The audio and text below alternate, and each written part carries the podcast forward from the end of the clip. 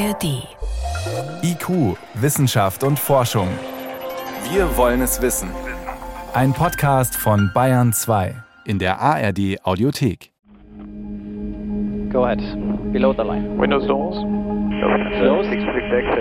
Eine Crew der Lufthansa startet mit einem Airbus A380 am Münchner Flughafen. Take off. Stabilized. Ziel Hongkong. Piloten und Flugverkehrskontrolle tauschen letzte Infos aus. Pilot Flying und Pilot Monitoring, wie das im Jargon heißt, unterstützen und überwachen sich gegenseitig. Routine im Cockpit.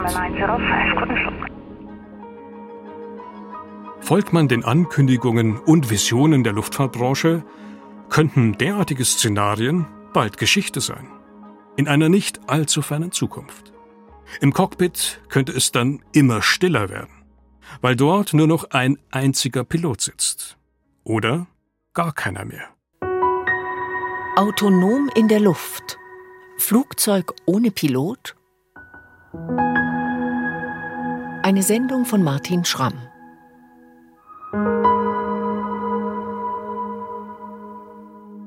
Selbstfahrende Autos sollen uns im Straßenverkehr entlasten. U-Bahnen regelmäßig ohne Zugführer fahren. Lieferdrohnen Waren ohne Boden ausliefern und so weiter. Ist es also nur noch eine Frage der Zeit, bis auch große Passagiermaschinen autonom unterwegs sind? Gehört die Zukunft dem selbstfliegenden Flugzeug? Dave Calhoun, der umstrittene Chef des krisengeschüttelten Flugzeugherstellers Boeing, hat sich genauso geäußert. Die Frage sei nicht ob, sondern nur noch wann selbstfliegende Flugzeuge in der kommerziellen Luftfahrt Einzug halten würden. Swinging Airlines oder vier wache Augen. Ein großer Brocken, überwiegend aus Metall, mit mehr als 100 Polstersesseln an Bord. Dass der überhaupt fliegen kann, widerspricht im Grunde jeder Intuition. Viele Menschen müssen ohnehin schon einige Ängste überwinden, ehe sie an Bord einer solchen Maschine steigen. Vertrauen ist in diesem Moment gefragt. Ein entscheidender Faktor dabei, Pilot oder Pilotin, die entsprechendes Vertrauen ausstrahlen. Ja, also entscheidender Faktor, weil sozusagen wir äh, immer Schwierigkeiten haben, Kontrolle abzugeben. Ja, also viele Leute sagen, ich habe Flugangst, weil ich nicht eingreifen kann. Ja, wenn irgendwas passiert, ich delegiere das jetzt an den Piloten. Ortwin Renn, Techniksoziologe und Risikoforscher. Und es gibt eine sehr schöne Geschichte, die ist schon uralt, von einem Rockfestival in den USA, wo eben eine eigene Airline gegründet worden ist, nämlich Swinging Airlines. Und die fuhr dann von Chicago, ich glaube nach Woodstock, ja, zum Festival. Und dann kam der Kapitän raus mit langen Haaren und, und Hippie-Look und hat gesagt, toll Leute, ja, ich bin euer Kapitän für heute, wir haben schöne Musik aufgeladen und alle Rockfans sind rausgegangen, ja. Und haben Mode gefragt und haben die gesagt, ja, der Mann ist toll, aber nicht als Kapitän. Ja, also die Leute müssen natürlich sagen, ah, ich traue mein Leben dem an. Schon bei einem langhaarigen Rocker-Captain wird die Sache mit dem Vertrauen also schwierig. Doch wie würden Passagiere erst reagieren, wenn da nicht mal mehr ein Rocker-Captain sitzt, sondern gar keiner? Und stattdessen ein anonymes System aus Hard- und Software das Ruder übernimmt? Wäre es überhaupt denkbar, dass eine Art Roboterpilot einen Piloten aus Fleisch und Blut ersetzen könnte? Welche Schwierigkeiten muss so ein Pilot eigentlich meistern? Stand der Dinge ist, der Pilot im Cockpit ist die letzte Instanz. Er fällt die letzte Entscheidung und ist auch verantwortlich. Pilot Flying und Pilot Monitoring arbeiten allerdings zusammen. Es gilt das Prinzip der vier wachen Augen, um die Systeme an Bord zu programmieren und zu prüfen. Zu tun gibt es dabei jede Menge. Noch vor dem Start stellt sich zum Beispiel die Frage, ist der aktuelle Flugplan plausibel? Wir führen die Berechnung nicht selbst durch, sondern wir vergleichen dann die Werte, die dort auftauchen. Und ähm, wenn wir damit einverstanden sind, beide, dann auch Flughöhe und Windrichtungen, die sich ja auch unterwegs ändern können, ob das auch alles zusammenpasst. Matthias Bayer, aktiver Verkehrspilot und Pressesprecher der Pilotenvereinigung Cockpit. Und dann vergleichen wir, welche Werte ähm, übereinstimmen, wie zum Beispiel, wie viel Sprit soll denn noch am Zielflughafen im Tank sein? Das rechnet der Computer aus und das vergleichen wir mit dem Wert, der äh, auf dem Flugplan steht. Wenn es da große Abweichungen gibt, dann sagen wir, Moment mal, hier stimmt was nicht. Also wir sind ständig in dieser Prüfungsphase und äh, programmieren das Ganze. Rollt das Flugzeug auf die Startbahn, lauern weitere Herausforderungen. Sind Fahrzeuge unterwegs, die dort nichts verloren haben? Oder kreuzt ein Wildschwein den Weg? Alles schon vorgekommen. Hat der Start geklappt? Geht es weiter? Sie sind in der Luft und äh, dann kommt ein anderes Flugzeug, was vielleicht sich nicht daran hält, äh, so zu fliegen, wie es fliegen soll. Auch da müssen Sie reagieren. Es kann auch sein, dass mal ein Wetterballon vor Ihnen auftaucht, wo Sie ausweichen müssen. Da müssen Sie auch recht schnell sein und müssen auch äh, genau richtig reagieren. Deswegen brauchen Sie einen Co-Piloten. Ja, jeder braucht einen Co-Pilot, auch der, der Co-Pilot braucht einen, der hat natürlich den Kapitän neben sich sitzen. Ähm, das sind beides vollständig ausgebildete Piloten. Der eine hat meist ein bisschen mehr Erfahrung als der andere und man berät sich auch gegenseitig. Weit verbreitet ist allerdings die Vorstellung, dass Piloten so überarbeitet gar nicht sein können. Schließlich haben die doch immer mehr Assistenzsysteme an Bord, sogenannte Autopiloten die die Maschine fliegen, während es sich die Crew gut gehen lässt, vor sich hindöst und Kaffee trinkt. So das Klischee. In der Tat können moderne Autopiloten die Crew stark entlasten, bei der Steuerung des Flugzeugs unterstützen, sogar während Landungen und Starts bei schlechter Wetterlage. Vor allem aber bei langweiliger Routine im Normalbetrieb, geradeaus fliegen, Höhe halten, der vorgegebenen Flugroute folgen und so weiter. Der Autopilot kann den Piloten aber nicht komplett ersetzen. Also, das mit dem Piloten, mit der Kaffeetasse in der Hand, der der Automatik zuschaut, was sie so macht, das haut so nicht hin. Dieser Autopilot, der macht das, was man ihm sagt. Und das ist genau das Entscheidende. Sie müssen ihm das Richtige sagen. Sie müssen äh, ihm sagen, in welche Richtung er fliegen soll, in welche Höhe und mit welcher Geschwindigkeit er fliegen soll. Jetzt kann es natürlich sein, dass der Lotse Ihnen sagt, fliegen Sie mal eine andere Höhe dann müssen Sie umprogrammieren. Das macht es, äh, macht der Autopilot nicht von selbst. Also der Autopilot ist nicht in der Lage, neue Befehle dann selbstständig umzusetzen. Dafür sitzen dann die Piloten drin, die aber auch nicht nur blind diese Anweisung übernehmen, sondern die eben genau sagen, okay, macht das jetzt irgendwie Sinn oder macht das jetzt keinen Sinn, was mir da gerade gesagt wird? Ich will nach Westen und bekomme jetzt die Anweisung, nach Osten zu fliegen. Warum eigentlich? Der Pilot muss also hellwach bleiben und permanent kontrollieren und selbst die zentralen Entscheidungen treffen.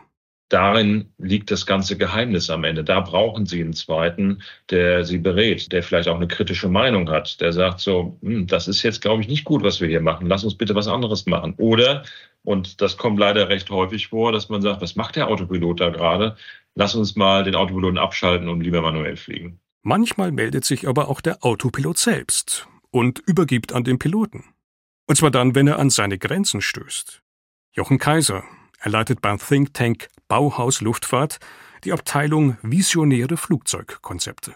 Also zum einen kann die Automatik nur das handeln, was im Normalbereich eigentlich angelegt ist. Und dafür sind diese Systeme dann zugelassen. Also ein Autopilot muss ja auch Zulassungskriterien erfüllen, wenn ein Flugzeug hergestellt wird und zugelassen wird.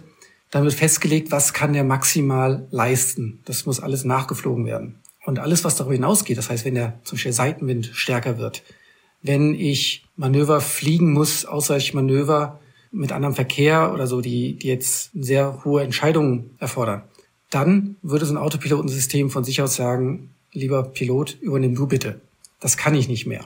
So wie Passagierflugzeuge heute gebaut sind, ist eine Crew im Cockpit also unerlässlich. Vor allem große Maschinen sind dafür ausgelegt, von zwei ausgebildeten Piloten geflogen zu werden. Das ist der Stand heute. Aber muss das so bleiben? Längst wird laut darüber nachgedacht, die Crew an Bord weiter zu reduzieren. Die Voraussetzungen dafür zu schaffen, dass nach dem Funker, dem Navigator und zuletzt dem Flugingenieur bald auch die zweite Pilotin oder der zweite Pilot phasenweise oder ganz aus dem Cockpit verschwindet. Und langfristig überhaupt niemand mehr im Cockpit sitzt. Die Motive für diesen Trend liegen aus Sicht des Technikphilosophen Armin Grunwald auf der Hand. Also ich glaube wirklich, der Haupttreiber ist wie beim Auto letztlich der Markt, der Wettbewerb, der Zwang zur Kostensenkung. Der Luftverkehr ist stark umkämpft. Ja, es gibt immer wieder auch Pleiten und Insolvenzen von, von Airlines. Es gibt feindliche Übernahmen und solche Dinge. Und da will man einfach sich möglichst gut aufstellen. Und das heißt vor allen Dingen dann eben technisch aufrüsten. und dann eben halt auch ihr Kosten einsparen. Es gibt ja einen üblen Satz eines Managers, nicht aus der Luftfahrtbranche, vor vielen Jahren mal genannt. Menschen sind Kosten auf zwei Beinen.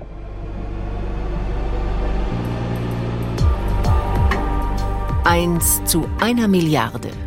Oder wie sicher ist sicher genug? Doch mal abgesehen vom Wunsch mancher Airline, Kosten einzusparen. Wie realistisch ist diese Vision vom selbstfliegenden Flugzeug? Vollzogen über mehrere Stufen. Erstmal nur noch ein Pilot, am Ende dann gar kein Pilot mehr.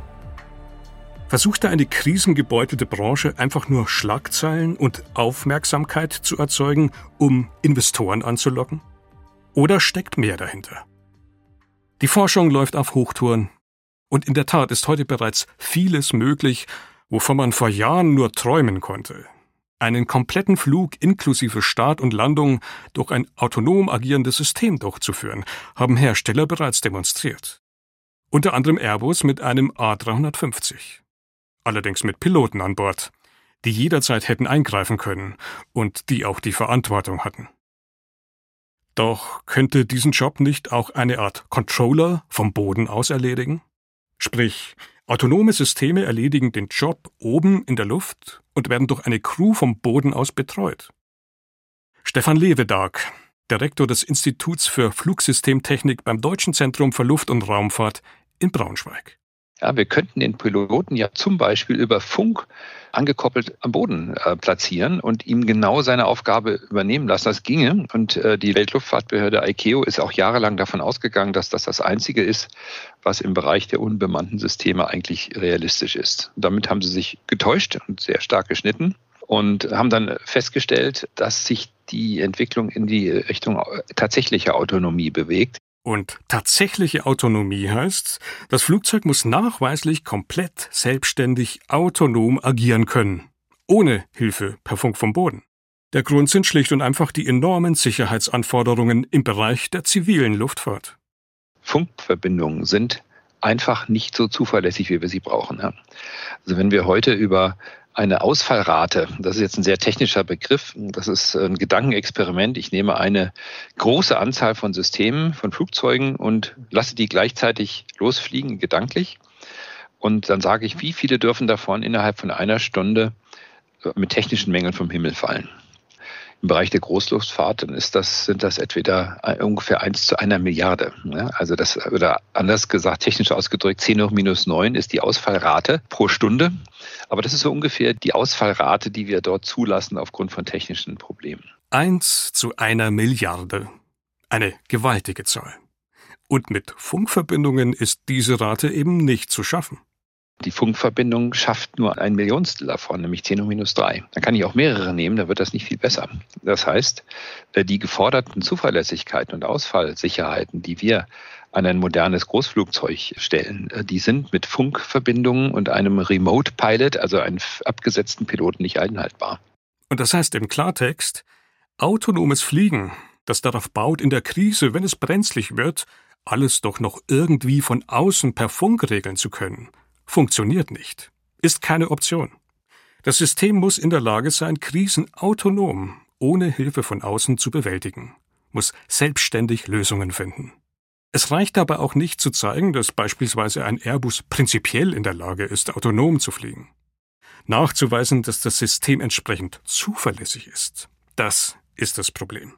Eins zu einer Milliarde. Diese Rate schiebt die Latte also gewaltig nach oben. Dabei ist überhaupt nicht geklärt, welche Anforderungen und Nachweise genau Behörden im Detail stellen oder fordern müssten, um zum Beispiel eine große Passagiermaschine für autonomes Fliegen zuzulassen. Beispiel Navigation. Also die auch in der Fliegerei zentrale Frage, wo bin ich und wo will ich hin? Wenn die Systeme und Anzeigen an Bord ausfallen, kann ein menschlicher Pilot immer noch aus dem Fenster schauen. Bereits in seiner Grundausbildung lernt er, sich auch ohne Navigationshilfen zu orientieren. Technische Systeme sind da weit weniger robust. Heute ist es Natürlich sehr häufig das Global Positioning System GPS, was wir alle im Auto auch haben. Das können Sie mit Bauteilen um 50 Euro europaweit stören, wenn Sie wissen, wie es geht. Das heißt also, das nutzen zwar alle, aber die Auswahlwahrscheinlichkeit ist relativ hoch, auch wenn es in der Praxis nicht so häufig vorkommt. Wir müssen also Mittel und Wege finden, die Navigation extrem zuverlässig zu machen, denn ohne Navigation würde ein unbemanntes Flugzeug irgendwo hinfliegen nach einem Fehler. Das heißt, wir müssen diese avionischen Elemente in eine Zuverlässigkeitsregion bringen, in die sie heute nicht sind, auch nicht sein müssen. Schließlich gibt es ja noch einen Piloten an Bord. Doch ohne Crew sieht die Sache eben ganz anders aus.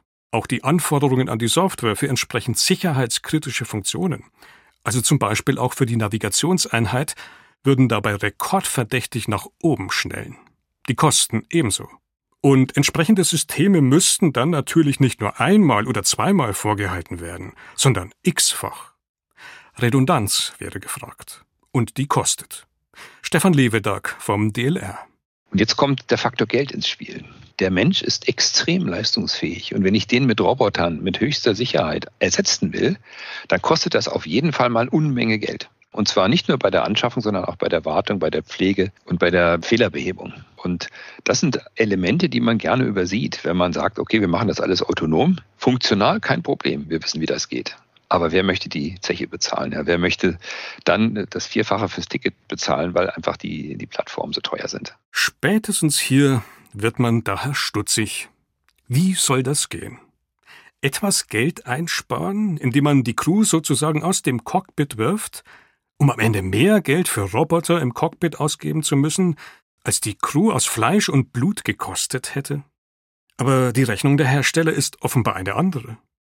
Sie setzen darauf, dass sich die entsprechende Technik zunächst dort etabliert, wo sie alternativlos ist, in Anwendungsbereichen, wo Autonomie tatsächlich Sinn ergibt. Die Amerikaner haben einen sehr schönen Begriff, dull, dirty and dangerous. Das heißt, es sind Missionen, in die man Piloten ungern reinfliegen lässt. Zum Beispiel die Brandbekämpfung. Ja, mit dem Löschflugzeug in einen Großbrand zu fliegen, ist extrem gefährlich. Und dann natürlich Rettungsmissionen aller Art, wo es in Katastrophengebieten darum geht, also in Erdbebengebieten eventuell zu landen oder was auch immer zu tun. Und natürlich auch in militärischen Konflikten, wo eine Aufklärungsmission heute schon nur noch mit Drohnen gemacht wird. Niemand nimmt ein bemanntes Flugzeug und fliegt in eine ganz heiße Kampfzone rein. Das wird nicht getan oder nur in Ausnahmefällen. Und das sind die Anwendungen, wo die Autonomie dann entwickelt und äh, zur Verfügung gestellt wird. Und das ist auch sehr sinnvoll. Zudem sind die Sicherheitsanforderungen im militärischen Flugbereich auch bei weitem niedriger als im zivilen. Statt bei 1 zu einer Milliarde liegen sie bei 1 zu einer Million. Das erleichtert den Einstieg. Die Hersteller können sich also von unten nach oben arbeiten, prüfen, ob sich die Technologien bewähren und in die Breite tragen lassen und am Ende als Massenanwendung taugen. Dennoch sind hier viele Fragen offen. Vor allem, keine Firma der Welt hat bislang nachgewiesen, dass man überhaupt ein autonomes, selbstfliegendes Flugzeug entwickeln kann, das tatsächlich eine Ausfallrate von gerade mal 1 zu einer Milliarde aufweist. Und Autopiloten haben feste Grenzen, funktionieren nur in Standardszenarien. Ein Programmierer hat der Software also mühsam beigebracht, was in Fall A, B oder C zu tun ist. Die Systeme der Zukunft müssten aber für nahezu alle erdenklichen Fälle selbstständig eine Lösung finden, also auch in ungewöhnlichen Situationen, in Krisen und Notfällen. Selbstlernende Systeme, die auf sogenannter künstlicher Intelligenz basieren, auf maschinellem Lernen, könnten vermutlich dabei helfen, solche kreativen Systeme zu entwickeln.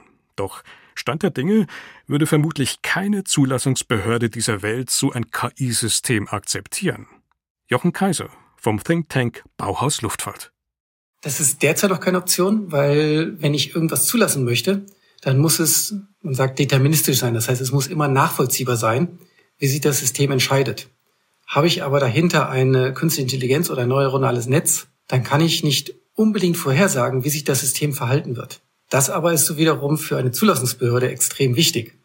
Weil wenn nach ein Fehlerfall ist und mein Flugzeug hat sich in einer Art und Weise verhalten, wie ich es nicht haben wollte, dann macht mich das als Zulassungsbehörde quasi angreifbar.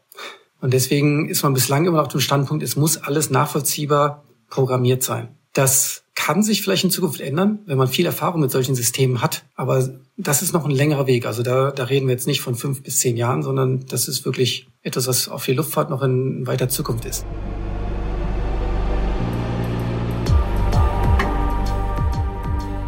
Mensch und Maschine oder von Popometern und Troubleshootern. Wird das Projekt Autonomes Fliegen am Ende tatsächlich auch für mehr Sicherheit sorgen? Folgt man den Statistiken, sind große Verkehrsflugzeuge heute eines der sichersten Verkehrsmittel überhaupt. Die Wahrscheinlichkeit in Deutschland zu sterben, weil man zu Hause stolpert, ist höher, als mit einem Großflugzeug tödlich zu verunglücken. Und bei den seltenen Unfällen, die dann die Schlagzeilen beherrschen, gibt es schließlich beides. Piloten, die durch Bedienungsfehler eine Maschine zum Absturz bringen, und Helden der Lüfte, die eine Maschine nach einer Kollision mit einem Vogelschwarm und komplettem Triebwerksausfall dennoch sicher im Hudson River notlanden. Stefan Levedorg. Aber das ist eine uralte Diskussion, die allerdings in beide Richtungen geht. Ja, das heißt also, diejenigen, die der Automatik und der Autonomie das Wort reden, sagen, ja, fast alle Unfälle werden durch Pilotenfälle verursacht. Wenn ich den Pilot rausnehme, gibt es die nicht mehr. Ich sage, das ist nur die eine Hälfte der Wahrheit. Piloten haben oft auch unbewusste Fähigkeiten, Situationen, schwierige Situationen zu erkennen und intuitiv äh, sehr gute Lösungen zu finden in Notfällen. Zum Beispiel, dass sie eine merkwürdige Vibration spüren und sagen, da ist was. Ja? Oder sie riechen etwas. Oder was auch immer. Ja? Sie nehmen teilweise auch ganz unbewusst irgendetwas wahr, was eventuell eine Ankündigung eines Problems ist und agieren entsprechend. Und auf diese Art und Weise werden auch viele Unfälle verhindert. Und das hält sich etwa die Waage. Falls wir Flugzeuge irgendwann tatsächlich komplett autonom fliegen lassen, könnte das also eventuell bedeuten, dass selbst wenn alles optimal läuft, die Elektronik perfekt arbeitet, sich die Unfallzahlen dank Automatisierung lediglich nicht verschlechtern. Aber selbst der Weg dorthin könnte sich als schwierig erweisen. Also im Rahmen einer Art Mischbetrieb, bei dem Maschinen immer mehr Aufgaben übernehmen, ein Pilot oder eine Pilotin zwar noch im Cockpit sitzt, aber das Flugzeug nicht mehr aktiv steuert. Out of the loop ist, wie man das neudeutsch nennt sich aber gleichzeitig bereithalten muss, das System überwachen muss, um notfalls einzugreifen. So ein einsamer Pilot im Cockpit ohne Copilot wäre dann zur Daueraufmerksamkeit verdammt. Der Verkehrs- und Arbeitspsychologe Wolfgang Fastenmeier. Und Daueraufmerksamkeit ist keine, ich sag's mal so, Stärke menschlicher Informationsverarbeitung. Das heißt, es funktioniert auf Dauer nicht. Das heißt, man muss im Grunde dann den Überwacher irgendwie alert halten, man muss ihn wach halten, damit er nicht einschläft. Man könnte auch sagen, wir haben eine Überforderung durch Unterforderung. Und was bleibt dann, wenn also das System doch nicht funktioniert und das System sagt, hallo, da ist jetzt irgendetwas, dann muss ich übernehmen. Und dann haben wir das Problem, dadurch, dass ich jetzt quasi out of the loop bin, habe ich gar nicht mehr den Einblick, wie ist denn eigentlich der aktuelle Systemzustand. Und das hat man eigentlich in allen Automatisierungskontexten festgestellt. Ein weiteres Problem? Der Mensch, in dem Fall Pilot oder Pilotin, steuert dann so gut wie nie selbst, hat also kaum mehr Routine, soll dann aber im Notfall plötzlich wieder extrem hellwach und routiniert reagieren. Allein durch Training im Simulator wird sich das vermutlich kaum ausgleichen lassen. Umso ja, bedenklicher ist es denn unter Umständen, dass wenn der Pilot jetzt diese Übernahmefunktion erfüllen muss, dann ist er ja sowas, ich sage es auch wieder mit dieser englischen Begrifflichkeit, letztlich der Troubleshooter. Das heißt, er wird vielleicht reduziert auf diese Funktion dieses Troubleshooters, weil er ansonsten in diesem hochautomatisierten System im Grunde auch nichts anderes wie ein Passagier ist. Aber dann muss er seine Rolle wechseln. Dann wird er vom Passagier wieder zum Pilot. Ja. Und das ist schwierig. Vor allem, wie schnell ist so ein Wechsel möglich? Im Notfall können wenige Sekunden entscheidend sein. Egal, ob der Pilot im Cockpit sitzt oder ein Operator vom Boden aus eingreifen muss, also mit einem Remote-System. Aus Sicht von Wolfgang Fastenmeier ein problematisches Szenario. Also A, wie schnell ist er in der Lage, tatsächlich eine Übernahme zu leisten. Und da gibt es in der Literatur, wenn man sieht, also enorme Zeitdifferenzen. Also wie schnell macht man jemanden wirklich alert, ein System, wo ich jetzt im Grunde draußen bin, wieder zu übernehmen. Und der zweite Knackpunkt ist eben, was ist der aktuelle Systemzustand? Habe ich Einblick in das, was gerade in diesem technischen System eigentlich passiert? Entscheidend dürfte dabei sein, wie sind die entsprechenden Schnittstellen zwischen Mensch und Maschine gestaltet? Was wird wo auf dem Display wie angezeigt? Was ist wo wie zu hören und auch zu spüren? Wird sofort klar, was wichtig ist und was nicht? Auch hier wäre es unerlässlich, auf Redundanz zu setzen, also mehrere Kanäle zu bespielen. Wolfgang Fastenmeier. Ich habe also den optischen Kanal und ich habe gleichzeitig diesen auditiven Kanal. Und dann sind ja immer wieder diese haptischen Sachen, die ins Spiel kommen. Das heißt, dass ich an dem Joystick oder an dem Lenkrad ein, ein Rütteln habe oder einen Widerstand. Oder man sagt ja auch gerne das Popometer, das also zum Beispiel über den Sitz, also wenn der Pilot vielleicht anfängt, so ein bisschen unruhig zu werden, dass dann das ein Hinweis darauf ist, dass er vielleicht Ermüdungserscheinungen hat, dass seine Konzentration nachlässt und dass er dann auch wieder so einen, so einen kleinen Impuls bekommt.